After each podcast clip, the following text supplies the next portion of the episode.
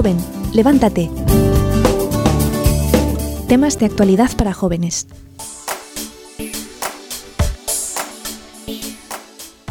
Santo Tomás Apóstol, que ese que no creyó. Entonces el pobre está. Ya tiene San Benito puesto. de verdad, porque sí que lo reconoce muy rápidamente por eso, y qué irónico, ¿verdad?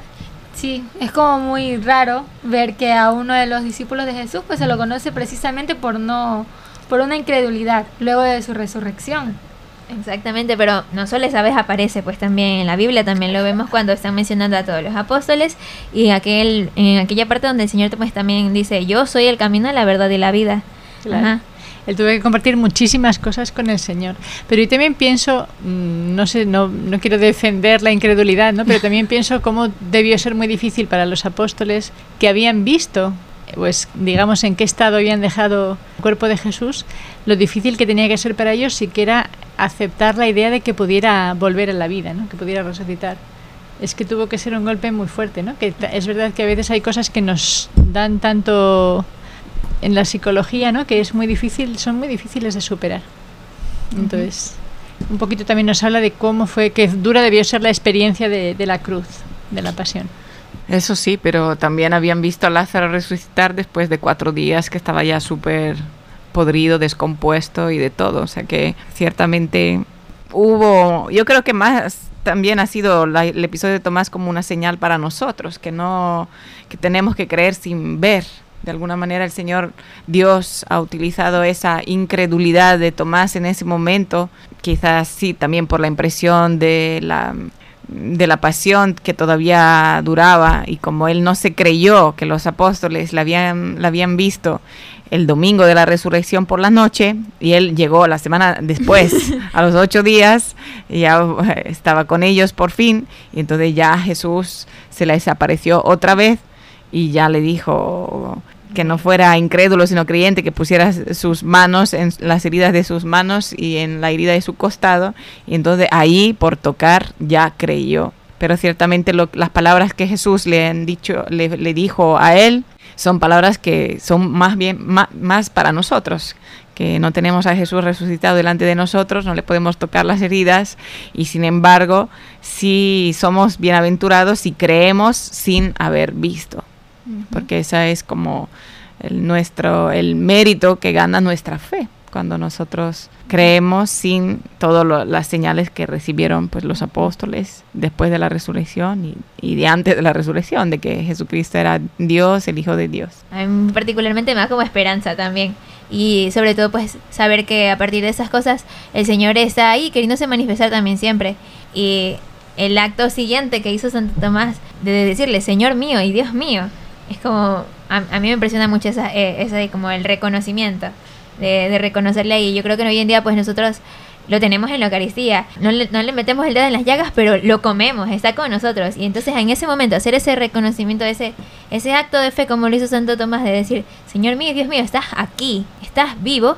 Entonces, no sé, es como también ese, esa esperanza también que todos de que, claro, pues no, no, le, no le puedes ver, pero reconócelo, está, Señor mío y Dios mío. Y también eh, eh, a mí me impresiona también cómo el Señor se adapta, casi se, cómo se baja ¿no? A, la forma de ser de cada uno, porque Santo Tomás primero desaparece, ¿no? Pues, ¿dónde te vas?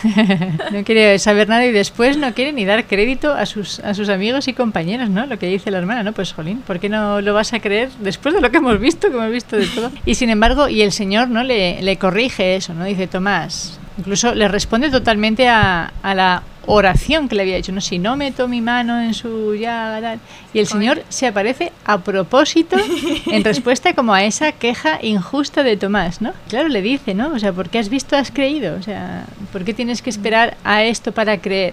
Y sin embargo el Señor no le rechaza, ¿no? Porque él también a él también le hace apóstol y de hecho eh, según la tradición, Tomás fue a la India, ¿no? Porque el Señor le mandó a todos los costados de la tierra este se fue al, al costado occidental se fue a la India y, y, allí, pues claro, ahí están sus restos, allí, allí predicó al Señor, ¿no? Y todavía queda mucho de, del catolicismo en, en, los pueblos a, lo que, a, los que él llegó.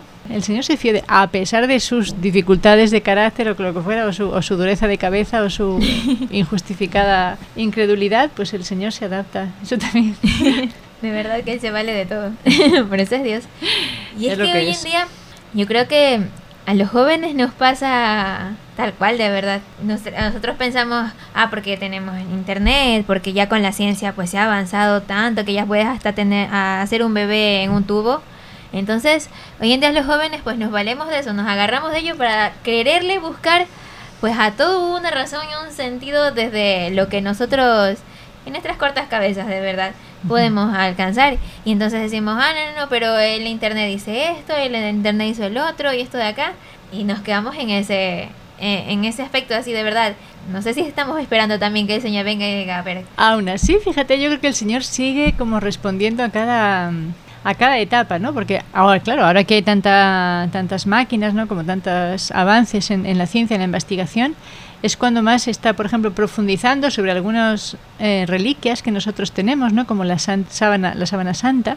Entonces la ciencia, verdaderamente, incluso pues las máquinas de la NASA, en fin, o sea que la última tecnología está analizando este, esta, esta reliquia y está quedando como positivamente impresionada de los resultados. O sea, no está demostrando que es una, una engañifa, ¿no? que es un sino que están descubriendo cosas impresionantes. O sea, que ahora que somos tan científicos y racionales, o la, o la, la tilma de Juan Diego, ¿no? la preciosa imagen de la Virgen de Guadalupe, pues también la ciencia es impresionante lo que está descubriendo, en ella. ¿no? Es, Ajá. no sé es como es que que yo estaba, yo estaba pensando si es legítima la frase esta, si no lo veo no lo creo. ¿Cuál es la frontera que hace que yo pueda creer con sin, sin perder la racionalidad, ¿no? A cambio creer habiendo perdido la lógica. ¿no? ¿Cuál es la frontera? Es decir, es legítimo decir si no lo veo no lo creo, porque es verdad que yo creo que cada vez nos encontramos más incluso que desde cátedras, o sea, desde, desde universidades y tal, se está cuestionando la existencia de Dios o, o- o la, la verdad de la Iglesia o de, lo- de los sacramentos, de un montón de cosas, ¿no? Simplemente como diciendo no se puede probar. O por ejemplo de la vida eterna, ¿no? Pues nadie ha vuelto a, a, a contárnoslo. claro Entonces, es- yo estaba pensando, bueno, porque lo que tú dices, ¿no? A ver, ¿qué es lo que creen los jóvenes hoy realmente? exactamente Porque muchos jóvenes te van a decir, pues yo soy ateo, porque no creo en la existencia de Dios o, o cómo se puede demostrar la existencia de Dios. Entonces, Mire, justamente, claro, lo que tú decías, pues también podríamos, eh, tal vez podríamos también ver hoy en día que esta, la, la frase de Si no lo veo, no lo si, creo. eh, si no lo veo, no lo creo. Pero también podríamos decir, pues ya, entonces lo- desde el otro lado, no lo creo porque no tiene lógica. Y ahí no tengo, no tengo necesidad de verlo. O sea, no, tiene, no lo creo porque no tiene lógica, pero porque previamente lo he pensado. Entonces, ahí pienso yo que está como un, un, quiebre ahí, donde si no lo veo, no lo creo. Pero debería creerlo si, si tiene lógica, sí. Y si no tiene lógica, pues entonces los descarto. Pero no creo que no vamos más allá, sino que solo nos quedamos en lo que yo veo, lo que toco, lo que siento y ya está. Y lo saco. Creo pero yo. al mismo tiempo eso que, que hay, parece que ya no existen las creencias, ¿no? O sea, ya no se sostienen tanto las creencias, ¿no? La, la- la religión o, o lo que sea. Al mismo tiempo tampoco es que la gente sea in- increyente, sino que cree en otras cosas, Ujú. ¿o no? Los jóvenes creen que creen. Es que, pues hay, hay como- Depende. Claro, porque yo creo que la tú crees de acuerdo a- al, al modo en, eh, donde vives, a lo, a lo que te, a la cultura que tienes. Como que eso de alguna manera te hace. O sea, lo que tú eres como que a la vez te hace. Entonces, si yo he vivido, por ejemplo, si nunca he conocido el, el- el catolicismo, imagino yo, y los jóvenes que pues viven rodeados de la cultura hinduista, pues ya. No, no, pero yo quiero No. decir, si, si ya no creen, si los jóvenes dicen no creo en Dios, Ujú. deberían ser ateos, ¿no? Y guiarse por la razón, por la lógica. Pero no me parece que se guíen ni por la razón ni por la lógica. Porque, por ejemplo, igual, pues no van a creer, que te voy a decir yo, en la medicina, ¿no? Pero van a creer en medicinas alternativas, o van a creer en el Reiki, o van a creer en, en- cualquier otra cosa. No van a creer en, en los sacramentos, pero van a creer en el amuleto, en el, en el yo qué sé. o sea, en los unicornios. en los unicornios. a eso es a lo que me refiero. O sea, que no es que se guíen por la lógica y la razón, sino que a veces creen, o, o yo qué sé, no sé, o, lo que dice el futbolista famoso, o lo que dice el actor, o lo que dice la televisión, o, o no sé, lo que dice la canción. ¿Qué es lo que creen? Porque no es verdad que, que se hayan hecho lógicos y, y racio- racionales, sino que más bien son crédulos. Ajá. El horóscopo creen cualquier cosa. Pero vamos a ver, ¿qué, raz- qué lógica hay detrás de eso, no? ¿Cómo pueden la- las constelaciones, que por cierto tampoco cambian tanto de un día para otro, cómo pueden influir en tu día? Si son simplemente astros que están a una, a una distancia infinita de la Tierra. Claro, no tiene ¿Qué lógica tiene? ¿Qué lógica tiene? Y sin embargo eso, pues casi, casi, casi que, que lo aceptas como indiscriminadamente, ¿no? Pues, pues eso sí es. O lo que dice la moda, ¿no? Pues se lleva tal corte de pelo, se lleva tal color, se lleva tal cosa. Y aunque Porque te tal quede fatal, pero tú lo tienes que llevar, aunque vaya contra tus principios, ¿no? Porque hay ropa que ni siquiera es decente. Exactamente, pero como lo lleva tal artista o porque ha salido en las pasarelas de tal lugar, muy conocidísimo, pues entonces yo me dejo llevar por eso y lo acepto y lo tomo como si ya fuera mío. Como la cosa más normal del mundo. Ajá. Es que nosotros tenemos una tendencia también de dejarnos llevar muchísimo pues por los medios de comunicación, como que son lo primero, o sea, ahí está, lo atrapo y ya lo hago mío. O sea, que incluso en la religión, estoy diciendo, ¿sabes? O sea, que si lo hace un futbolista, entonces es que sí, hay que hacerlo. Tiene infalibilidad hace, ahí claro, eso sí se hace. Incluso hablando de una cosa buena, ya no hablemos de cosas malas.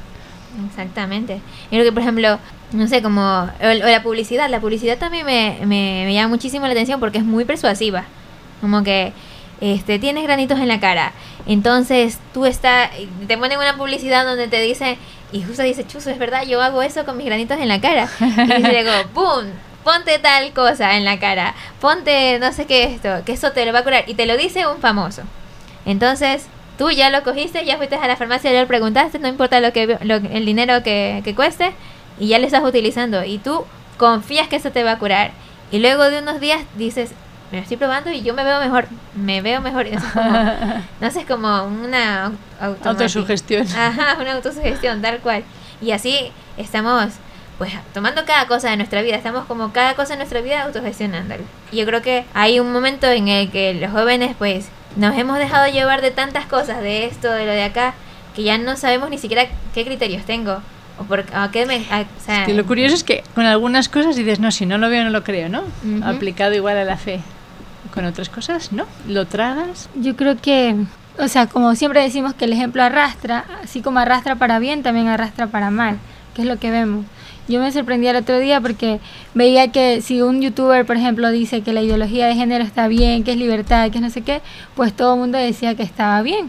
Y yo leía comentarios y cosas así. Y eh, habían niñas de 12, 13 años pues que ya ponían en duda su orientación sexual y cosas así. Pero simplemente porque esta persona que es influencer en, en medios de comunicación pues lo decía. Entonces yo creo que es porque nos dejamos, o sea, yo creo que estamos dejando de pensar un poco y razonar las cosas totalmente. Y entonces creemos en lo que no deberíamos creer y ponemos en duda lo que deberíamos realmente creerlo.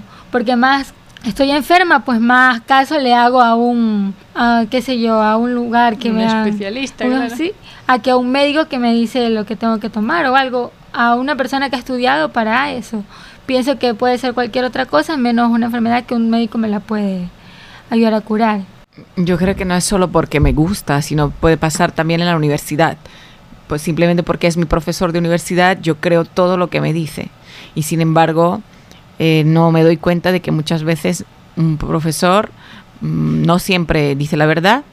Y en segundo lugar, aunque sea profesor y te- tenga todos los títulos que uno quiere, Ujú. y a veces también es porque como ellos proponen o imponen de alguna manera a sus alumnos eh, que no son críticos con las ideas que ellos mm, difunden, eh, les proponen una, una ideología, porque detrás de cada persona pues normalmente hay un- una estructura de idea, unas, un- unos valores, unos conceptos, unas y muchas veces son ideologías lo que se intenta meter. Por ejemplo, a veces también la vida de los famosos son novelones y a la vez habría que averiguar si realmente es verdad todo lo que te cuentan o es porque se lleva, entonces yo tengo que tener una vida que parece una novela y en realidad no es tal cosa. Entonces siempre eh, faltamos, yo creo que faltamos de espíritu crítico, crítico y también de, conocimientos. Entonces yo me acepto como verdad todo lo que, lo que me dicen, todo lo que sale en la televisión, uh, simplemente porque sale en la televisión o porque es mi profesor el que lo dice o porque es una persona que me cae bien o porque es ser una persona guapa, atractiva, simpática. Entonces yo me creo todo. Y en realidad detrás de esa persona hay toda una estructura. Por ejemplo, los cantantes famosos tienen detrás toda una ideología que ellos quieren, o sea, que los que los lanzan quieren promover y, y, meter en la cabeza y en la vida de los jóvenes. Entonces, claro, el, el cantante famoso pues ya no, es, no tiene novia, tiene novio o eh, hace tal cosa, Así. viste de esta manera, come de esta otra manera, cree en, el, en, las, en las estrellas, en las constelaciones, en el péndulo, en las energías, todas esas cosas que son de moda y que en realidad corresponden a un designio para quitar eh, la verdadera fe la creencia en Dios y meter cualquier otra creencia, porque el hombre en sí siempre cree en algo, en alguien o en alguna cosa por sí, por su propia naturaleza. Entonces, si no se desespera, ¿no? O a veces yo tengo que creer eh, en algo. La religiosidad, la creencia es parte del ser humano. Es que me, me vienen muchas cosas a la cabeza ¿no? con este tema. ¿no? O sea, por una parte es verdad que la, la, creer, o sea, la creencia es una cosa natural ¿no? en el hombre, porque es uno de los modos que tenemos nosotros de conocer. Tú conoces por tus sentidos, ¿no? Yo puedo saber de qué color es este, este papel o lo que sea. Eh, conoces también por la deducción, ¿verdad? Yo puedo deducir cosas. Yo puedo deducir, ¿qué te voy a decir yo? pues que todos los triángulos van a sus ángulos van a medir 180 grados tal, etcétera en fin porque porque son cosas matemáticas que se deducen entonces es conocimiento que viene por la propia deducción yo deduzco que este cuadro que veo aquí no está flotando en el aire, sino que debe haber un clavo detrás que lo sujeta, ¿no? Es una deducción mía. No veo el clavo, pero deduzco que existe ese clavo, ¿no? Son, yo tengo un conocimiento deductivo por, por racion, racional. Y luego tengo también fe natural. Por ejemplo, yo creo ser hija de mi madre, pero claro, yo no tengo eh, evidencia tangible, ¿no? Claro. Como yo creo que me bautizó. Y o sea, estamos constantemente haciendo actos de, de fe natural. Me fío de muchas cosas. O sea, es una parte de, de pues de la vida social, ¿no? Si yo no me fiara más que de lo que veo y experimento, pues mi conocimiento sería sumamente reducido, mm. como el de un, como el de cualquier animal, ¿no? Que solo conoce lo que ve y experimenta. Uh -huh. Eso por una parte. Por otra parte, eso también lo que decía la hermana, ¿no? Está hablando de las ideologías, que me parece un tema muy importante aquí mismo, ¿no? Que no es lo mismo una creencia, ¿verdad? Que es un conjunto como de, de, de verdades, ¿no? Que interrelacionadas y con cier una, cier una, una lógica, que tú asumes, ¿no? como puede ser la fe católica o una otra fe que pueda ser distinta, a lo que es la ideología, que es un conjunto de ideas que no tienen probadamente ninguna, ningún valor científico. Por ejemplo, ella hablaba de la ideología de género, que es distinta de la atracción por el otro sexo. Es decir, que haya personas que tienen, sienten atracción por el otro sexo, no hay duda, eso no es ideología, no hay duda. Eso, digamos, es un hecho, es un hecho pero que esa atracción a ti te dé un género distinto no tiene ninguna base científica. O sea, tenemos hombre y mujer. Eso es lo que científicamente está comprobadísimo y cada vez más. El que la atracción sea cruzada o como uno quiera que sea, no te cambia tu género. Esa es la ideología. Se te impone porque sí. Y eso es lo que no puede ser. O por ejemplo, el comunismo, ¿no? Uh -huh. El comunismo es ateo fuera Dios, fuera Iglesia, fuera todo lo que no pueda controlar el, el, poder político. Y sin embargo ellos tienen fe ciega en el comunismo, que es ideología. Y eso, claro, eso atenta un poco también contra la libertad del hombre, ¿no? que no tiene por qué aceptar una ideología si no la encuentra razonable.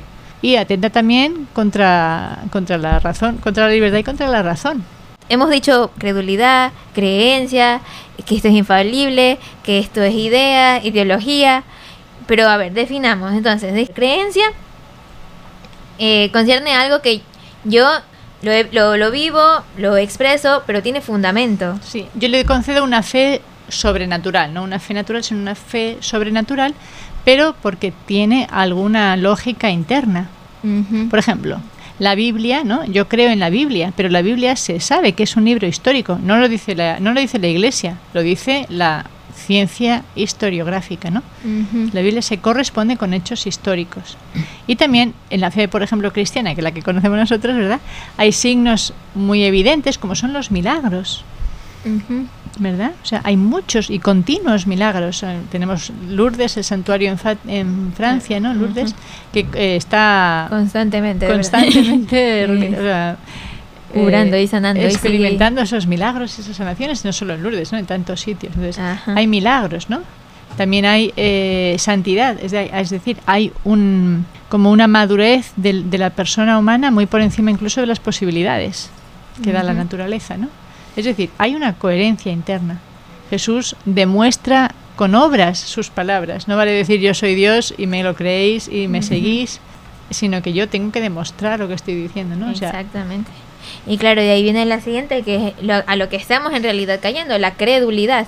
Me creo todo a ciega, confío y no me importa si tiene criterios, si tiene principios, yo no, no en ese momento dejo de utilizar la razón. y suspendo, claro, entonces- se suspende la razón y te tragas Ajá. digamos, porque tú das una, auto- una autoridad 100% a- al que lo está diciendo, ¿no? Que puede ser la televisión, puede ser un actor, puede ser un personaje público. un- Cree en lo que es lógico, en lo que tiene fundamento. Habría que haber dicho no seas incrédulo ni crédulo, ni crédulo ni incrédulo, sino creyente, ni demasiado crédulo, que crees con- suspendiendo tu, tu lógica y tu sentido común, ni incrédulo, ¿no? Que, porque yo creo que 100% incrédulo no existe. Yo cuando alguien me dice que es ateo, digo, demuéstrame que Dios no existe. Tan Claro. difícil es demostrar que existe como de demostrar que no existe. O sea, tú también te- estás haciendo un acto de fe a tu manera. Exactamente, y entonces, pues nosotros hay- en este, al ponernos en, es- en ese punto, sí que podemos ver, pues que, que como cristianos tenemos un compromiso. Tenemos el compromiso de, y claro, el Señor nos ha llamado a ser creyentes, entonces yo me tengo que comprometer a, a investigar más, Claro. a conocer mi fe, a formarme. Claro. Y desde ahí, claro, parto a que ya no voy a estar yo llevando una vida a partir de lo que me van diciendo de acá, de acá, sino que yo también, en la medida que me voy formando, pues voy cogiendo los criterios. Y pues yo puedo ir avanzando en mi vida y madurando para tomar unas buenas decisiones. Entonces yo creo que, eh, eh, pues como conclusión de este programa sí que lo podemos poner también de ese modo. Claro, el Señor me ha llamado a ser creyente, pero eso implica que yo también me comprometa a conocer, a investigar, a, a ver A lo que me dice la formarme. iglesia, a formarme tal cual. Para, claro, para no, no creer en lo que sea, ser un crédulo, tampoco no creer porque como no, no, no he estudiado, no lo he escuchado, no lo sé, entonces me quedo ahí, sino a ser creyente. Entonces yo tengo que comprometerme y ser firme en esto. A- también porque el Señor me ha dado una inteligencia, entonces tengo que utilizarla. También porque el Señor nos dice, experimenta, ven, mete los dedos, toca. O sea, Ujú. el Señor le dice a Tomás, acércate, experimenta, ¿no? acércate a la Eucaristía, donde está Jesús, acércate a los sacramentos, acércate a la confesión, experimenta la realidad de lo que dice eh, de lo que dice el Evangelio, de lo que dice la Iglesia. Es decir, hay una parte que es sí de lógica y de consistencia, ¿no? interna de, de- de la creencia y otra parte también que es de que tú vayas y, y pruebes. Yo creo que con eso pues sí que podríamos decir a, a los jóvenes hoy día, pues tratem- tratemos también nosotros de hacer pensar a los demás, que también tenemos esa misión de, pues, Claro. de llevar a los demás lo que nosotros conocemos, porque claro, yo puedo conocer y quedarme ahí con ello, pero es mi obligación también como cristiano pues llevar esta, esta verdad a los demás y como decía anteriormente hermana, pues que nosotros también va a ser una, una manera diferente, pero porque la creencia pues por- con cada uno es diferente, cada uno la toma, la toma de diferentes maneras. Yo creo que muchas veces suele pasar que cuando yo comienzo a conocer algo, pues lo, lo tomo de esa manera y, como que lo amo. Y, y yo lo veo de una manera mejor y me ayuda a mí en un cierto sentido de mi vida. Así a cada uno, o sea, es que el Señor con esa semilla pues que tú has hecho de, de, de decir algo que, que es verdad, que es la palabra del Señor, pues puedes ir sembrando y el Señor pues va a ir ah, moviendo a cada uno, depende de lo que tenga que moverle en su fe. Y eh, pues ayudándoles a que sigan en el camino hacia Él, hacia el cielo. Entonces con esto nos despedimos y ya será hasta la siguiente semana aquí en su programa Joven Levántate. Chao.